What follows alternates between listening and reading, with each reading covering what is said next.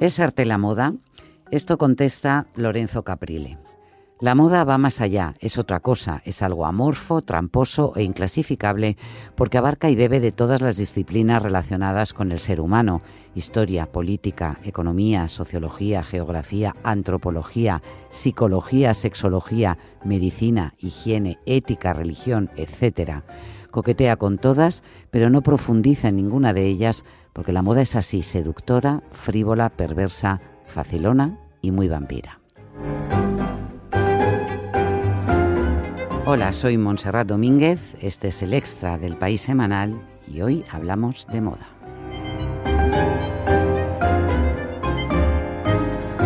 Lorenzo Caprile, muy buenas. Pues muy buenas, Monse. Te pillo trabajando en tu taller, ¿no? Sí, con mucho lío, gracias a Dios.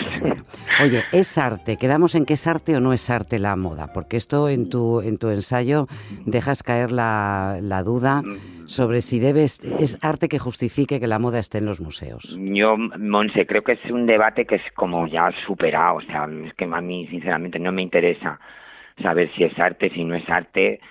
Mm, para empezar, qué es arte en el siglo XXI, o sea, ya empezando por ahí. Entonces, como no me voy a meter en esos jardines. Bueno, pero empecemos preguntándonos qué es moda en el siglo XXI, porque tú te lo planteas en tu ensayo. Es, otra cosa. pero es la moda que llevamos en la calle, la que vemos en las pasarelas. Para mí la moda, la moda de una época, la moda de un, de un decenio, la moda del momento, la moda de un siglo, o sea, lo, lo que luego estudiaremos en el futuro como lo que se vestía en una época determinada es la moda de la calle, lo que estamos vistiendo los seres humanos todos los días desde que nos levantamos hasta que nos acostamos.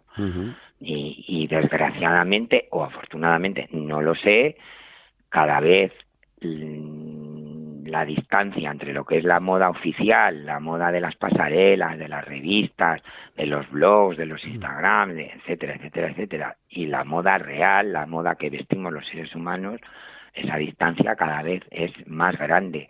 O sea, si un figurinista del futuro tiene que inspirarse en revistas, desfiles y imágenes de internet, pues va a diseñar un vestuario que no tiene nada que ver con lo que realmente estamos vistiendo los seres humanos en, el 2020 porque, porque la distancia es, es enorme. Mm, pero lo curioso es que lo que vemos en los museos, tú cuentas en tu artículo que es casi un, es un ensayo, ¿no? Es que hubo una época en la que la, la, moda, los, los trajes, los ropajes solo aparecían como artes decorativas o artes eh, menores un poco rodeadas de naftalina. Pero desde los 70, eh, meter moda en los, en los museos se ha convertido en un éxito mm, de público, un éxito económico y mediático, pero esa moda no te permite conocer mucho sobre la época que reflejan, ¿no? Bueno, ahí depende de cada exposición. Ha habido exposiciones magníficas y ha habido exposiciones un poquito más, mm, más cojas en ese sentido. Mm. Parto de la base que yo muy a favor y, entusiasmado de que la moda entre en los museos, por supuesto, pero siempre y cuando mm, esas exposiciones o esos museos de la moda realmente nos nos aclaren un poco, nos expliquen algo de lo mm. que es el fenómeno moda, porque determinadas personas vestían así en ese determinado momento.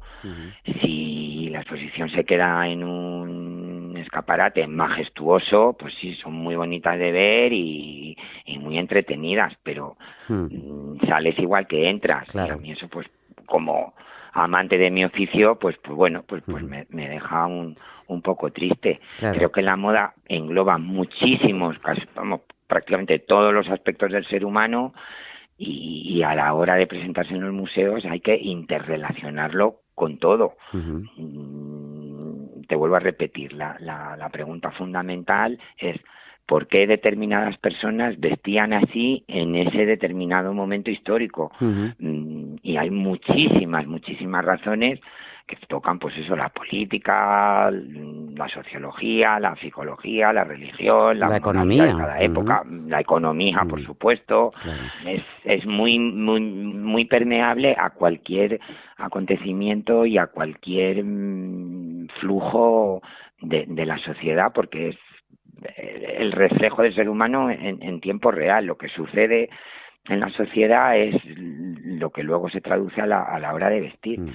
Y luego hay una parte técnica que tú echas de menos también o que te gustaría ver cuando se cuando un museo del traje o un museo o una exhibición de, de moda eh, mm, se lleve adelante, que es que se pueda tocar, palpar, explicar los tejidos y, aprender qué es lo que nos cuentan esos tejidos del, del momento en el que se en el que las, las mujeres o los hombres lo llevaban, ¿no?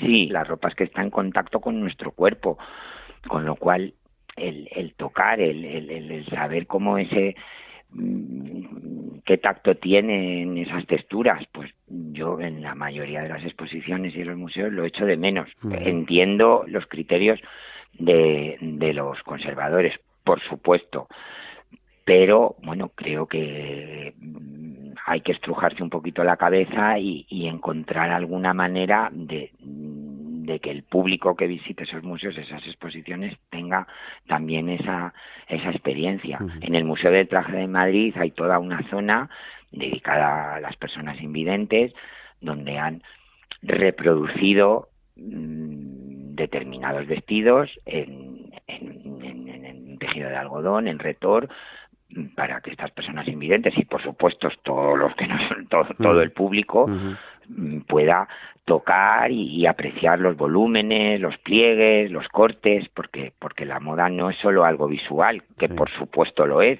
sino también es algo que está en contacto con nuestro cuerpo. Mm.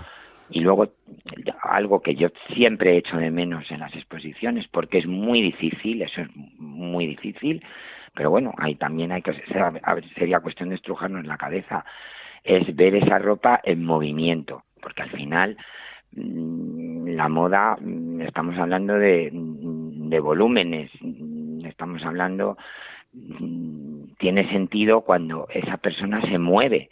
Muchos trajes maravillosos los ves estáticos en un maniquí y no te dicen nada. Eran grandiosos cuando había una, un ser humano dentro y los veías moverse y veías cómo ese patrón en función del movimiento iba tomando una forma o, iba tomando otra, o como un corte al bies se adaptaba perfectamente al cuerpo y a los movimientos de la persona. O sea, dicho esto, es una disciplina muy nueva, muy nueva porque como tú bien has dicho, empieza a tomarse en serio pues a principios de los 70 mm, y, y, es muy complicado, Monse, y yo soy el primero en reconocerlo. Una exposición de moda redonda es muy, muy, muy complicado porque al final lo que da sentido a una prenda es la persona que lo llevaba y claro, pues no puedes poner a seres humanos ahí en, mm. para eso están los desfiles que duran, claro, pues 5 o 10 minutos porque ninguna modelo va a estar ahí tres meses en una vitrina, lo cual es lógico.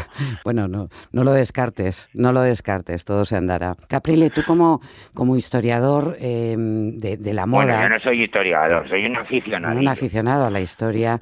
Eh, supongo que, que desarrollas más esa, esa, faceta tuya cuando trabajas como figurinista. ¿eh? Ahora mismo hay un musical en el, Médico, cuyo vestuario has diseñado tú, una obra de teatro La Fuerza del Cariño, que también está em, em, sobre las tablas en estos momentos. ¿Es, es para las obras de, teatro, cuando haces em, montajes para, para Almagro, también de piezas clásicas, donde puedes desarrollar más ese, eh, ese talento como, como historiador en, bucear otros otros momentos históricos, otras etapas. En, en, en, los vestuarios de teatro, por supuesto por supuesto, incluso cuando están ambientados en la época contemporánea, siempre hay una investigación y siempre hay un, pues eso, como tú dices, bucear en, en, lo que se estaba vistiendo en, en cada momento. Mm, pero también en mi taller, porque hay determinadas, sobre todo las novias, tenemos ahora una entre manos, que su ilusión era casarse con una idealización de, un traje del siglo XVIII y bueno, pues, pues eso nos ha obligado a, a investigar sobre los patrones de la época y, adaptarlos a, a lo que es un, un, cuerpo contemporáneo. O sea que yo creo que, a ver, suena muy pedante, pero que si amas tu oficio y tu profesión, pues, pues, pues investigar y aprender mm, y sacar lección de lo que se hizo antes que tú, pues, pues nunca te va a sobrar y, siempre es bueno.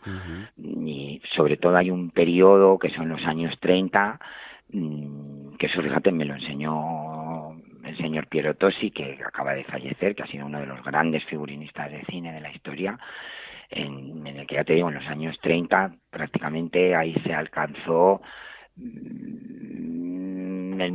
la perfección, o sea, el grado ultra máximo en cuanto a desarrollo del, del patronaje se refiere. Son patrones muy intrincados, llenos de vieses, de contravieses, de contrahilos, de, de nesgas, de, de, de, cortes que aparentemente no significan nada y que luego te están dando forma a la prenda con lo cual investigar sobre el patronaje, las técnicas del pasado, yo creo que es, es fundamental, mm. vamos, en mi oficio y, y, en cualquier otro, saber lo que han hecho los que hacían el, tu mismo trabajo antes que tú.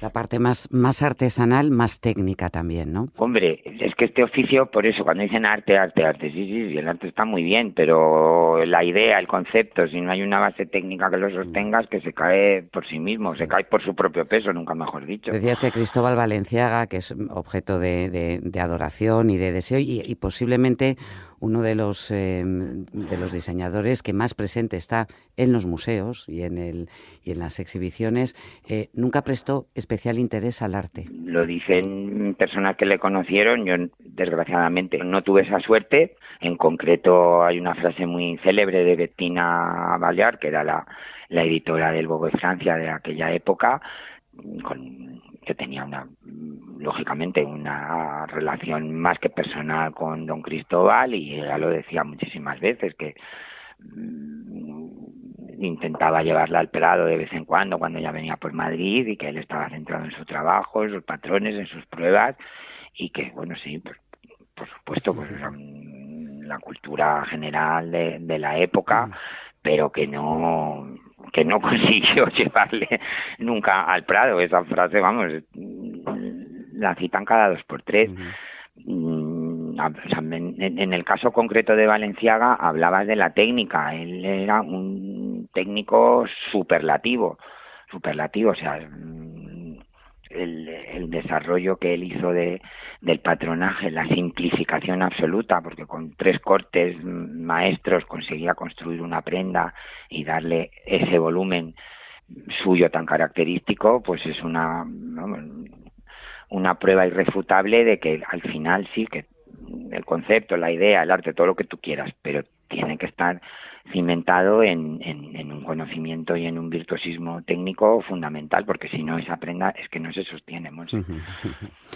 Lorenzo Caprile, te dejamos que tienes que volver al taller y acabar esa, esa pieza inspirada en el siglo XVIII. Sí, sí, porque además viene a probarse esta tarde. Además, mira, precisamente es una conservadora de museos, encantadora, fue amor a primera vista y, y la verdad que estamos poniendo toda la carne en el asador, pues, eh, como vamos, no sé si se puede decir esto, ¿no? Pero vamos, estamos dando el do de pecho porque queremos que quede contenta y, que su ilusión de casarse con una recreación de lo que es de la de, la moda del siglo XVIII, pues pues queremos que, que se cumpla y, que quede espectacular. De momento nos conformamos con leerte en, en, el país semanal con este precioso ensayo Ahogarse en Belleza. Muchas gracias, Lorenzo Caprile. Un abrazo. Muchísimas gracias a vosotros, Monse.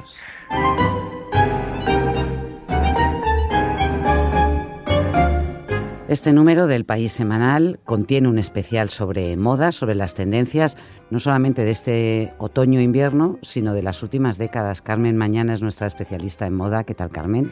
¿Qué tal, Montserrat?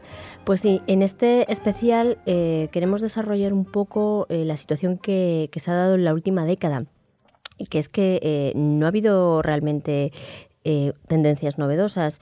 Zara nos ha acostumbrado eh, a tener ropa nueva en las tiendas eh, prácticamente cada semana o cada, día. o cada día prácticamente. Y ha sido una forma de consumir a la que nos hemos eh, acostumbrado y que ha obligado al sector del lujo a proveer ropa a esa misma velocidad. Pero claro, crear ropa a esa velocidad, crear ropa nueva, crear tendencias nuevas tan rápido es, es, muy complicado. Y la forma de conseguir hacerlo y cumplir todos los objetivos es, eh, la forma más fácil es recurrir al vintage, es decir, estar constantemente revisitando las tendencias que funcionaron y que tuvieron éxito las décadas pasadas.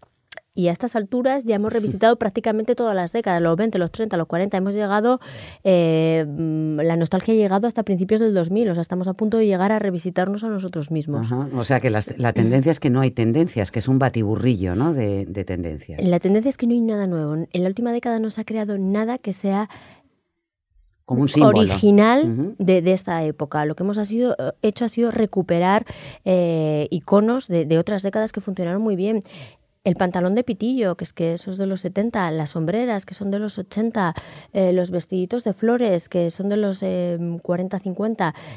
Eh, hemos estado rebuscando en el baúl de los recuerdos sin parar.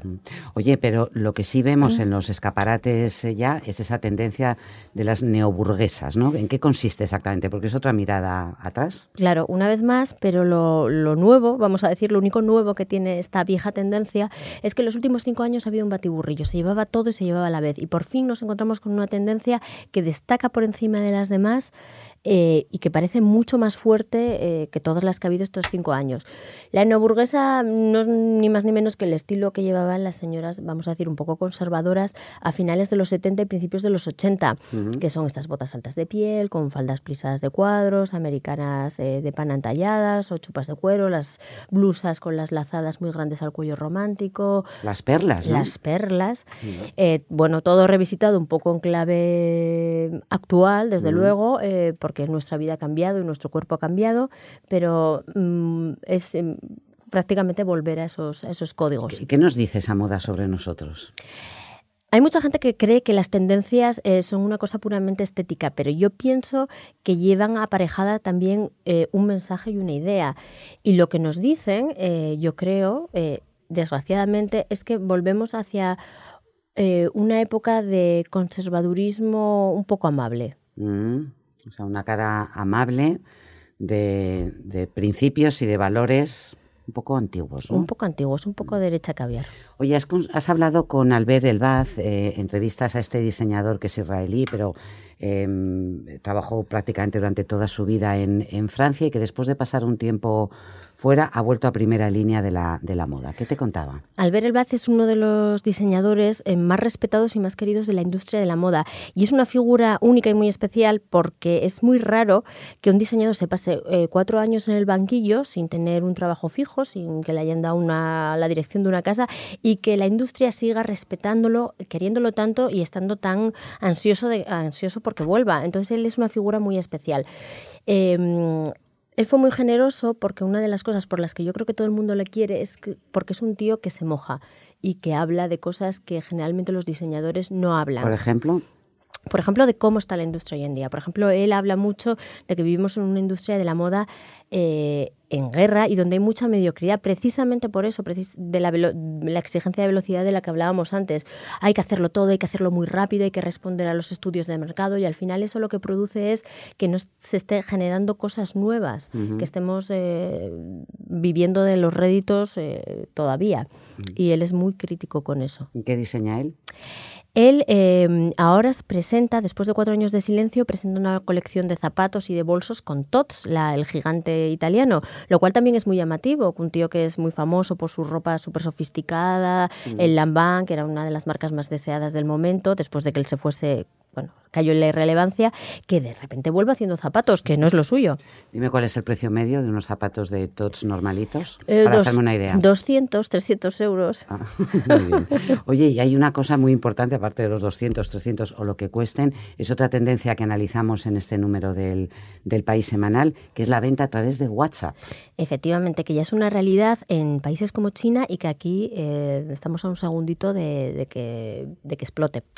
El siguiente paso después de la venta venta online es la venta por WhatsApp y está revolucionando todo el sector de la industria porque está obligando a las marcas a ponerse las pilas en WhatsApp, a crear contenidos para WhatsApp y, a vender a través de, esta, de este formato que te permite conectarte con los eh, clientes y vender de una forma más personalizada y más privada. Es como eh, los valores de la vieja venta analógica eh, aplicados a la tecnología. A mí de vez en cuando me, llevan, me llegan alertas de firmas de, moda, de rebajas o de... ¿Eso es lo que pretenden hacer? Que sea como más personalizado. Sí, ¿Aprovecha esta, esta ocasión, estas rebajas o esta promoción especial o va más allá? Incluso un paso más allá. En tiendas eh, como la madrileña Exception o en Galerías Lafayette, eh, incluso ahora también en el corte inglés cada vez más, tú puedes hablar con el vendedor y decirle, tengo, bueno, estamos hablando de compradores de lujo, pero bueno, tengo em, una cena esta noche y tengo este abrigo, mm, ¿tienes algo que me pegue? Entonces el comprador te saca una foto del vestido, porque además el vendedor, perdón, porque ya te conoce.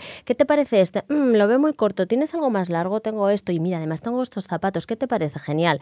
Y en China ya hay aplicaciones que te permiten pagar a través del propio WhatsApp esa compra.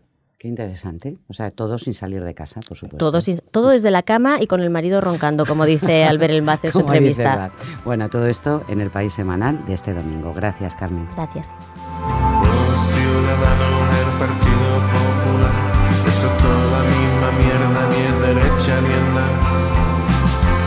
Hace falta que vuelva a Blas Piñar, donde ha quedado la idea de aniquilar a los gitanos, a los moros, a los maricones.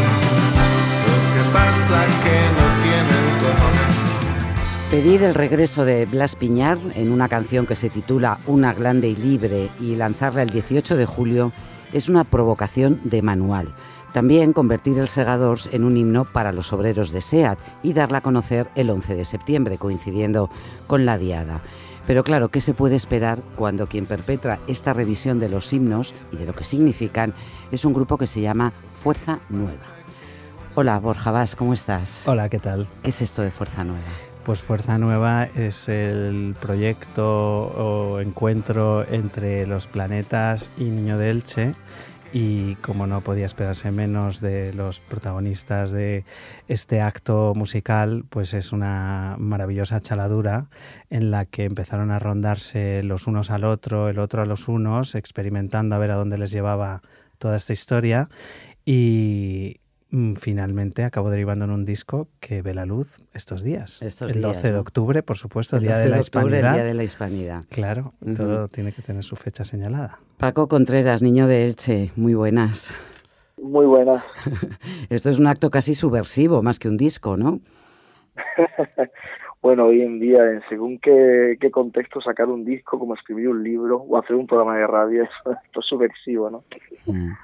Hombre, pero hacerlo con estos componentes, que es darle una vuelta a los himnos clásicos, himnos que tienen mucha significación y que tocan muchas sensibilidades, y entrar de lleno en, política como lo estáis haciendo, tiene, tiene un punto de riesgo grande. Sí, la verdad que ese, ese pequeño riesgo siempre siempre nos acompaña en el momento que tratas, pues claro, temas políticos, simbologías, ¿no? Eh, identidades, ¿no? Sentimientos también, ¿no? colectivos, pues claro, ahí siempre las pieles están, están candentes y claro, no estamos exentos de, de cualquier, pues eso, de cualquier provocación directa o indirecta, ¿no? Por nuestra parte o incluso por externo. Pero bueno, eh, es evidente que en el germen de este proyecto ya está la provocación, ¿no? Porque habéis decidido apropiaros del nombre del partido ultraderechista de Blas Piñar para bautizarlo. Eh, ¿Por qué lo habéis llamado Fuerza Nueva? Bueno, es una idea que tuvo J a raíz de nuestras conversaciones.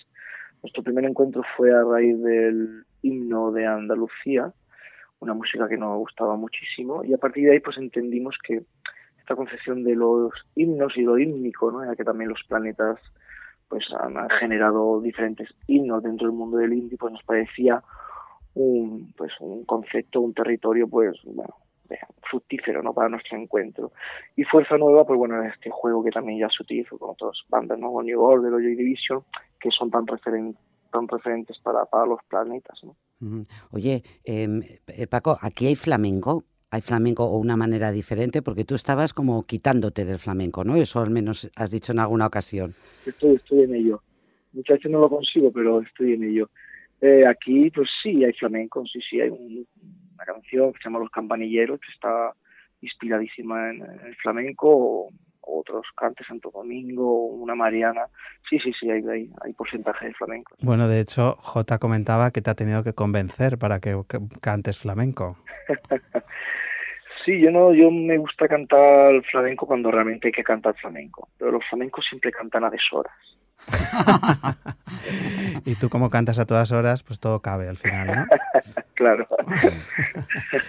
Oye, ¿y cómo piensas que el contexto político de esta España desgobernada va a afectar a la manera en que se va a recibir el proyecto Fuerza Nueva? Bueno, la verdad que todos estos acontecimientos políticos han ido viniendo un poco después de, nuestras ideas y de nuestros temas que, que, están incluidos en el disco. La verdad que ha sido un regalo ¿eh? de, de, de las coincidencias que esté sucediendo todo esto porque realmente parece que, son, procesos paralelos, ¿no? Lo que es lo que el disco intenta contar sobre esa psicosis de, de las ideologías y del estado de partidos. Por, por, por otro lado, pues también esa cuestión de lo de lo que entendemos por, por, por la política y, y, las ideologías, ¿no? Entonces, bueno, en un tema como Grande y Libre, pues denunciamos un poco, pues, que hay mucha separación hoy en día, pero justamente en el momento que creemos que más cercano están las ideologías una de otras. Pero todo esto además coincide, eh, como decía Borja, con la campaña electoral. Y vosotros habéis cabreado mucho a los eh, a los indepes con el con la versión que hicisteis de del Sega 2 dedicada a los obreros de, eh, de SEAT, pero me da la impresión que esta especie de em, sarcasmo con el una grande y libre puede cabrear también a, a los más ultras. Sí, eso es otra de las sorpresas que vamos teniendo eh, con, el, con el disco, ¿no? Que canciones que a priori pues eran algunas incluso continuistas o con, la concepción original de, del himno en cuestión, pues resulta que no son tan continuistas y que crean una crisis en aquel, en aquel ser que, que la oye desde una posición pues conservadora, como puede ser la independencia, como puede ser la, la, derecha, ¿no? La derecha más conservadora, más nacional católica. Bueno, eso es pertenece a, lo que decía antes, a esa psicosis, ¿no? A ese mundo, a esos ojos llenos de prejuicios que realmente ya no saben ni lo que escuchan ni lo que ven realmente. Y ahora que habéis conseguido cabrear a tantos colectivos, y que, por fin salís a la calle con el proyecto, lo estrenáis el 16 de octubre en Joy Eslava en Madrid, luego os espera una gira o bueno, una serie de bolos. ¿Creéis que os vais a encontrar a gente a la puerta de los conciertos esperando para zurraros? No creo que nos hagan ese regalo de agredirnos, porque entonces sería una publicidad que no nos merecemos. Y más allá de eso, no, porque yo siempre digo que vivimos en una sociedad bastante cobarde y por eso estamos en el estado de cosas en que estamos por suerte por unas cosas y por desgracia por otras, ¿no? Pero bueno, al pueblo se le da casi siempre la fuerza por la boca. Y eso es una buena cosa para algunas cuestiones y otra mala cosa para otras cuestiones. Bueno, en cualquier caso, de momento está vivo y coleando. Lo hemos visto en los temas que, habéis eh, ido lanzando y en, y en toda la, parte gráfica que es muy potente que le, que le acompaña también. Mm, va a estar en, en, vinilo también, lógicamente, para unos clásicos. Los planetas y Paco Contreras, niño, niño de Elche, en esta nueva aventura que se llama Fuerza Nueva. Gracias, Paco. A vosotros, muchas gracias. Gracias, Paco. Hasta pronto. Nos vemos en directo. Gracias. Gracias, Borja. Adiós.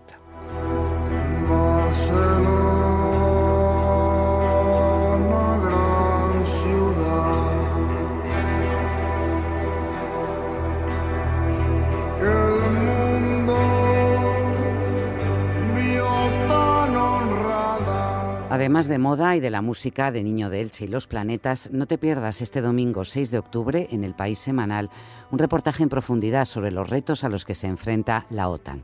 Lo encontrarás en el kiosco y en la web. Hasta la próxima semana.